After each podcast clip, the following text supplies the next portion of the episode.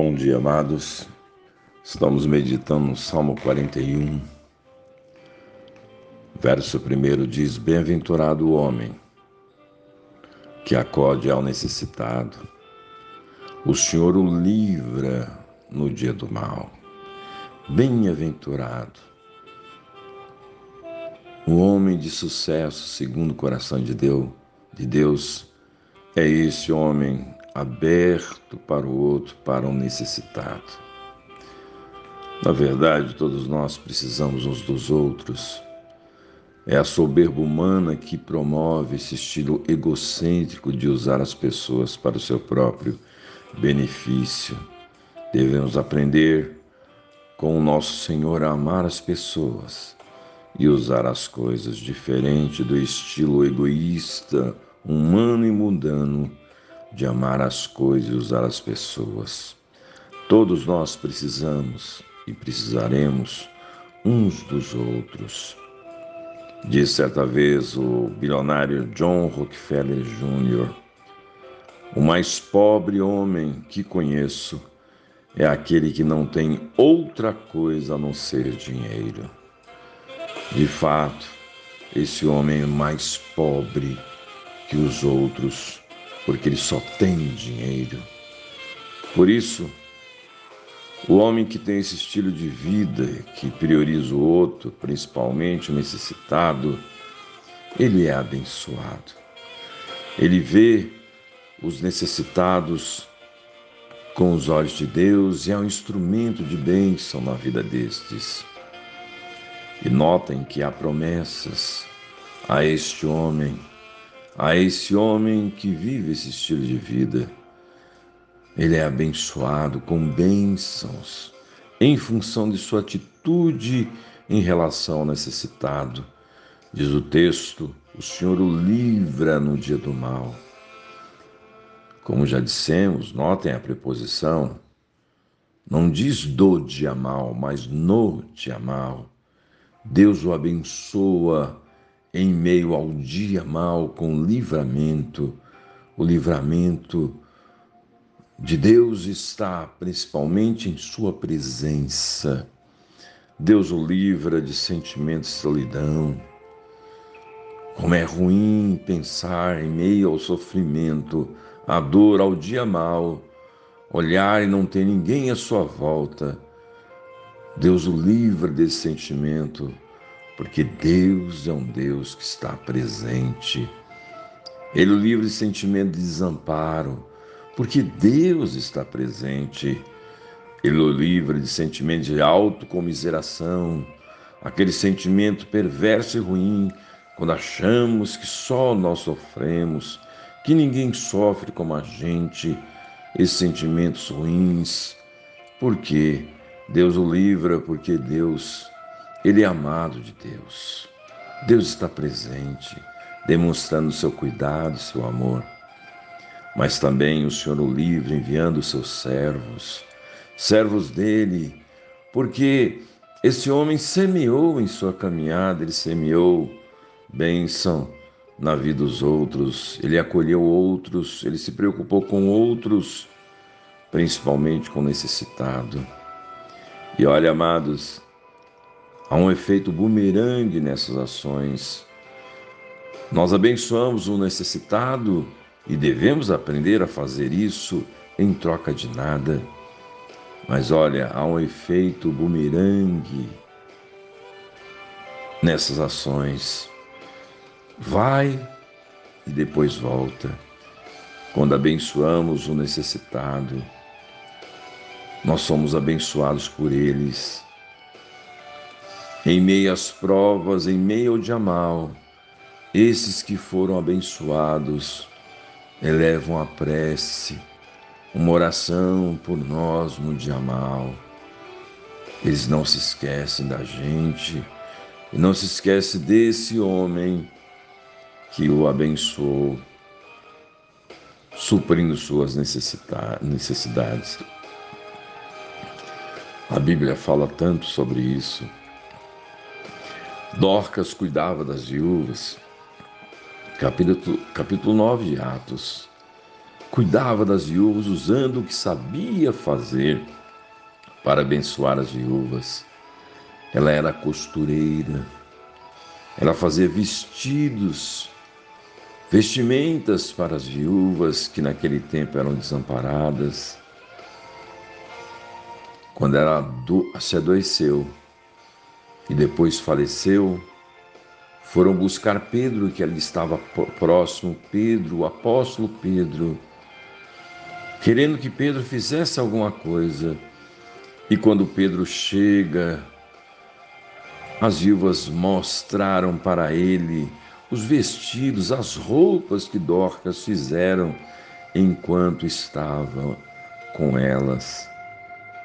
Ah, Dorcas tinha sido bênção.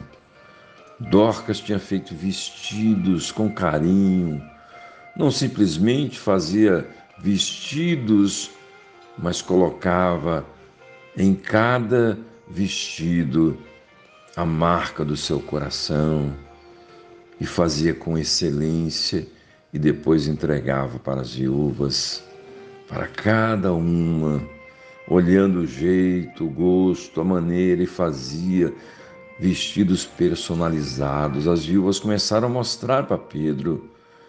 Ela foi lembrada pelas viúvas. E olha, aquilo que começou com a golilinha, terminou com ressurreição, e muitos foram impactados com esse ato de Deus, e muitos se voltaram ao Senhor. Ah, amados, há um efeito bumerangue quando fazemos o bem ao outro, principalmente ao necessitado nós não somos esquecidos. Paulo fala da solidariedade de Febe e de Acre e Priscila em Romanos capítulo 16. Paulo lembrou-se desses irmãos que foram solidários, que patrocinaram o ministério de apóstolo Paulo, como o caso da irmã Febe e de Acre e Priscila, que colocaram o pescoço na guilhotina por causa do apóstolo Paulo. E Deus usa esses instrumentos, gente que foi abençoada por esse homem, por esse que não esqueceu, que acolheu o necessitado. E ele é abençoado justamente por esses. Deus usa esses instrumentos para livrar os seus no dia mau. Lembro certa vez um pastor vivendo um momento de crise, pregou com muita dificuldade em sua igreja. Quando terminou a pregação, cumprimentando os membros de sua igreja, o irmão chegou e falou para ele uma palavra que o desanimou mais ainda. Disse ao pastor: Pastor, você precisa rever o seu ministério porque essa igreja não cresce. A única pessoa que eu vejo vindo à igreja é esse garotinho, esse jovenzinho, um garoto que começou a frequentar a igreja. Você precisa rever o seu ministério. Aquela palavra machucou o pastor que já estava vivendo um dia mal. Quando pensou pensando em deixar o seu ministério, entregar a carta de demissão,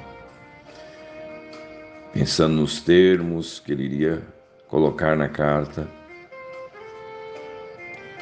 Naquele mesmo dia, esse garotinho chegou o pastor e disse: Pastor, será que se um dia eu estudar bastante, me dedicar a Deus, eu vou ser como o Senhor?